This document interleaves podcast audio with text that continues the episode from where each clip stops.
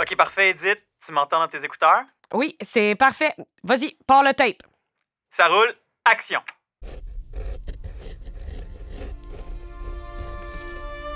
Très chère mère, voilà bientôt trois mois que mon brave John s'acharne tel un forcené à défricher notre terre, à déraciner les arbres, à y déterrer des pierres et je ne sais quel immondice pour nous offrir un lot prêt à recevoir nos cultures. Je ne vous mentirai point en affirmant que c'est difficile en golly gosh golly. Euh, Joe, Oui, Edith? c'est-tu moi ou t'as un peu écrit tout croche? Euh, Ouais. En golly gosh golly. L'important, c'est de rendre compte du ressenti. T'es en 1783, dans ce qui va bientôt s'appeler Pigeon Hill, pas loin de Saint-Armand. Puis ton mari t'a déménagé de la Pennsylvanie pour aller carrément squatter une terre le long de la rivière Missisquoi. OK, mais pourquoi? C'était-tu si compliqué que ça de rester aux États? Ben, depuis 1776, depuis la Révolution américaine, pour ton mari, ta famille, tes amis pis toi, c'est impensable. Vous êtes des loyalistes. Vous restez loyaux envers la couronne britannique.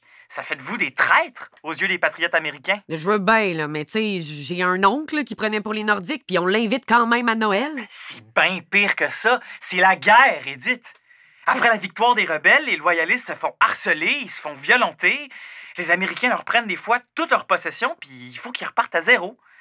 Ils débarquent en masse sur des terres qui fonctionnaient encore sous le régime seigneurial du temps de la Nouvelle-France, les terres de la couronne. Ou bien, ils s'installent dans des grands lopins de terre qui sont encore sauvages, comme le territoire de chasse et pêche des Abénakis, proche du lac Champlain. Ils font juste s'installer, piquer leur tente, puis dire C'est à moi, ça. Ça appartenait à personne, ces terres-là. Dans certains cas, ça appartenait à la couronne.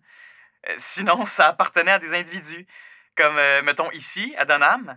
C'est un juge anglais nommé Thomas Dunn qui a acheté les terres de la seigneurie de Saint-Armand en 1788. Sauf que, quand il a voulu faire arpenter la place, il s'est rendu compte que des loyalistes s'étaient installés puis qu'ils revendiquaient leur lopin de terre.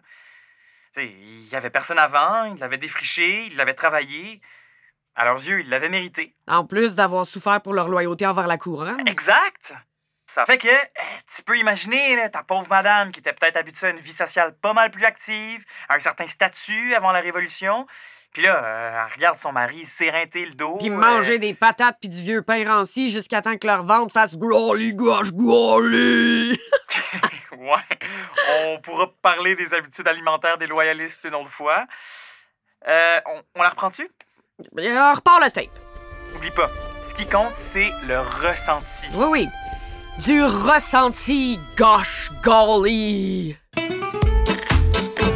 Le juge Thomas Dunn va réussir à négocier avec les loyalistes qui occupaient ces terres pour leur vendre des concessions, puis c'est ça qui va former le tout premier canton, qu'il va appeler Dunham, en l'honneur d'un village en Angleterre. C'est vraiment la venue des loyalistes qui a fait en sorte qu'on a adopté la façon britannique de diviser les terres en cantons. Et pour l'anecdote, ce serait l'auteur Antoine Gérin-Lajoie qui a été le premier à traduire le mot township par le mot canton, dans son roman Jean Rivard, Le défricheur un roman majeur de la littérature du terroir qui a lui-même lieu dans les cantons de l'Est. Tout le long du chemin des cantons, l'héritage des loyalistes dépasse évidemment la simple division des terres. Dans la vie politique, commerciale, sociale et culturelle, leur influence va être majeure. Juste d'un point de vue démographique, la venue des loyalistes va changer le portrait du Bas-Canada rural qui jusqu'alors était largement francophone. L'Histoire en Cannes est une production de Traces et Souvenances pour le Chemin des Cantons. Les textes sont de William S. Messier. La recherche est de Laurent Busseau, avec les voix de Anne-Catherine Chaquette et François-Louis Lorrain.